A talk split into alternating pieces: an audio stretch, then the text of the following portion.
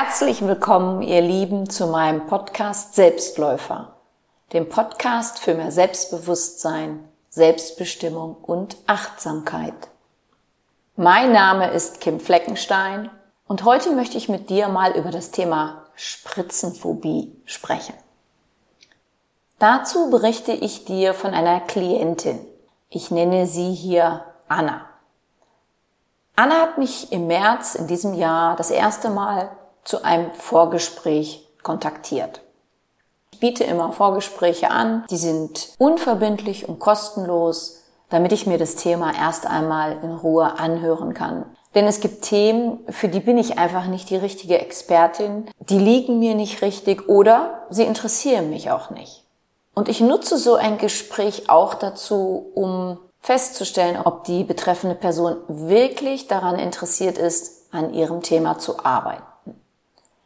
Und dann muss natürlich auch die Chemie zwischen der Person und mir stimmen. Und die betreffende Person hat so auch die Gelegenheit, um für sich zu spüren, na, ist Kim Fleckenstein die richtige Person für mich. Und ich spreche dann auch durch in so einem Gespräch, wie sich eine Therapie oder ich bin ja auch Coach, Coaching gestalten würde, was es kostet und so weiter. Das habe ich natürlich auch mit Anna gemacht, als sie mich im März kontaktiert hat. Sie wollte bei mir eine Therapie anfangen, denn sie hat seit Kindheitstagen eine Spritzenphobie. Und daher konnte ihr auch noch nie Blut abgenommen werden. Und auch in Bezug auf Impfung sah das überhaupt nicht gut aus. Aber in Bezug auf Corona und ihren Beruf ist es für sie nun immer wichtiger geworden, sich diesem Thema endlich zu stellen. Ich gebe dir mal ein Beispiel.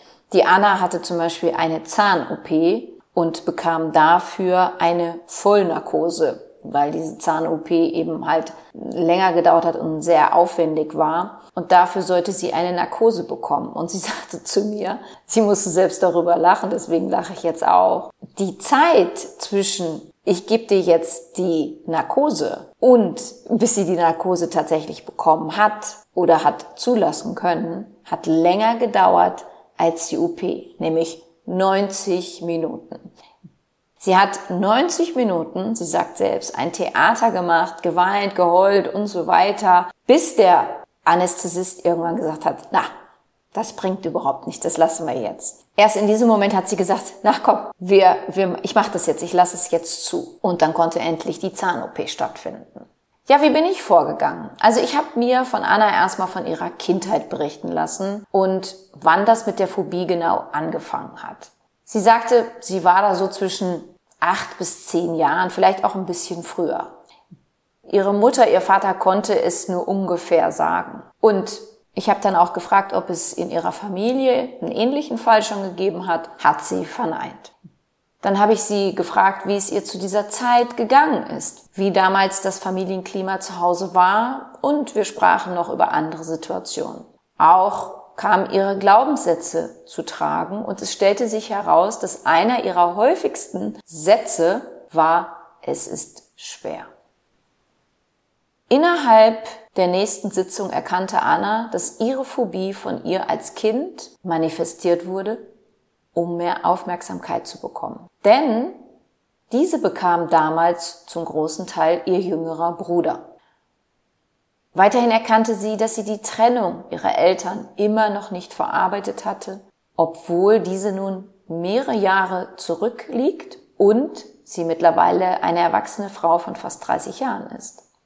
Neben den Gesprächen, die wir geführt haben, habe ich natürlich auch Hypnose gemacht und auch eine Meditation, so dass sie mir in der dritten Sitzung bereits berichten konnte, dass sie beim Tierarzt zuschauen konnte, als ihr Hund zwei Spritzen bekommen hat. Und das war ihr vorher überhaupt nicht möglich, sagt sie. Sie musste immer weggucken und diesmal konnte sie hinschauen.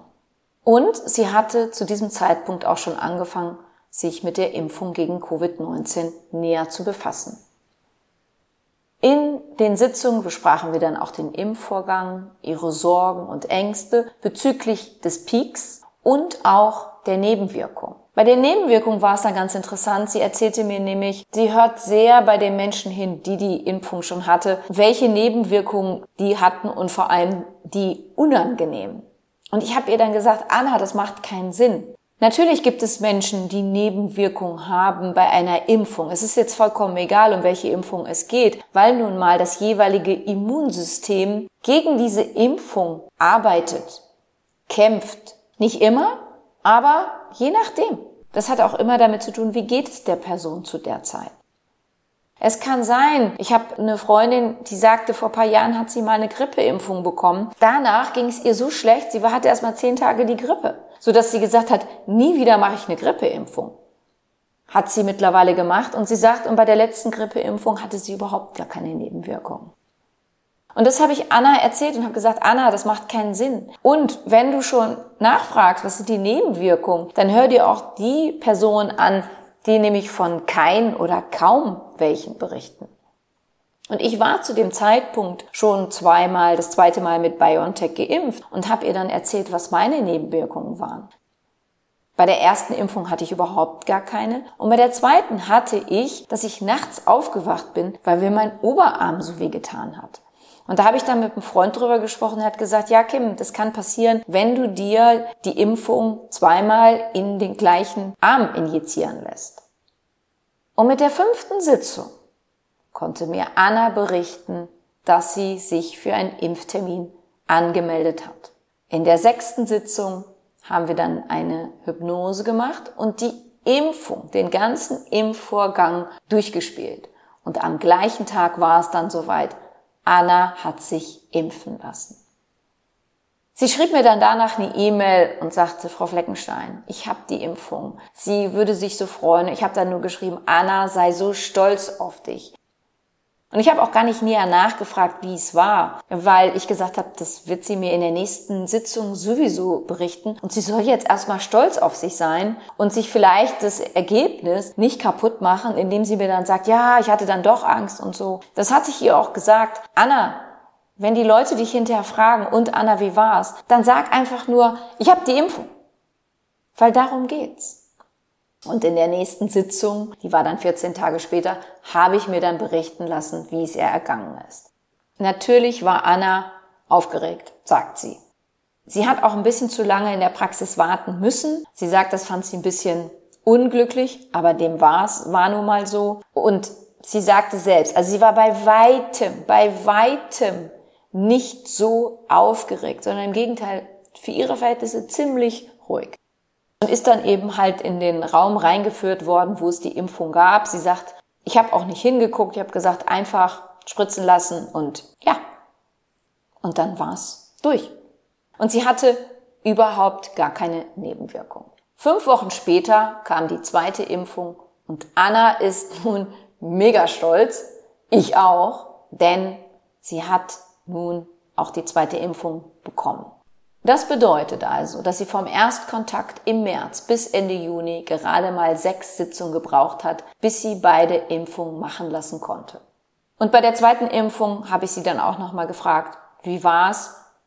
Und dann sagte sie, ja, da kam kurz so die Angst, ja, aber sie sagt, das war dann ruckzuck wieder vorbei und sie hat eben halt sich beim zweiten Mal in den anderen Oberarm den Peak setzen lassen und sie hatte überhaupt keine Nebenwirkung. Und nun wir machen mit der Therapie weiter, wenden wir uns dem Thema Blutabnahme zu. Denn Anna will sich endlich mal durchchecken lassen.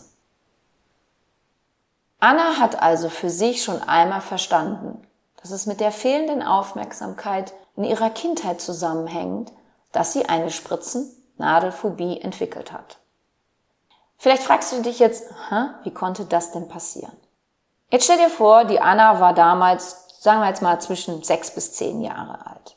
Ihr Bruder war da, bekam unglaublich viel Aufmerksamkeit und Anna war dann mit ihrer Mutter irgendwann beim Arzt und bekam eine Impfung. Anna kann sich jetzt nicht mehr daran erinnern, aber vielleicht ging es ihr an dem Tag schlecht, vielleicht ging es ihr den Tage vorher schon schlecht, vielleicht war sie unterbewusst neidisch darauf, dass ihr Bruder so viel Aufmerksamkeit bekommen hat. Vielleicht war der Arzt damals blöd oder die Ärztin, keine Ahnung, was alles damals zusammengespielt hat.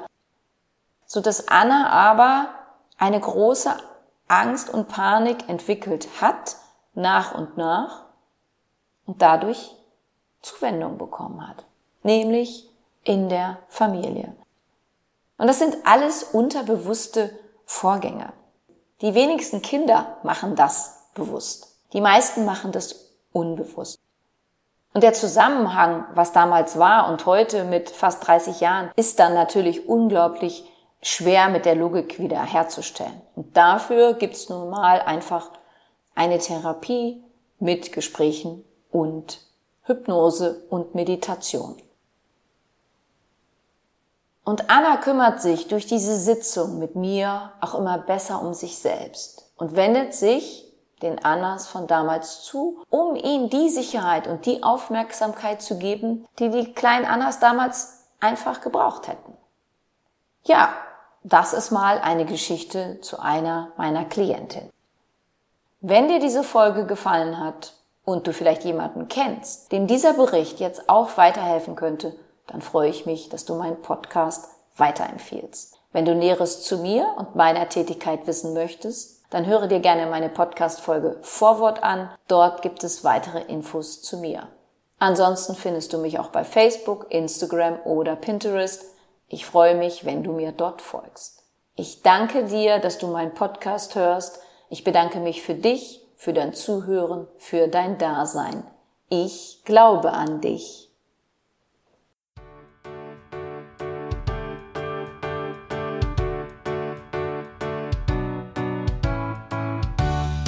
Wenn dir mein Podcast gefallen hat, dann hinterlasse doch eine positive Bewertung oder empfehle meinen Podcast gerne weiter. Besuche auch meine Website www.kimfleckenstein.com Folge mir bei Facebook und Instagram oder höre in meine Programme bei Amazon, Apple, Audible und Google rein. Du kannst mir auch gerne an info@kimfleckenstein.com schreiben, wenn du ein spezielles Anliegen hast. Ich danke dir und sende herzliche Grüße.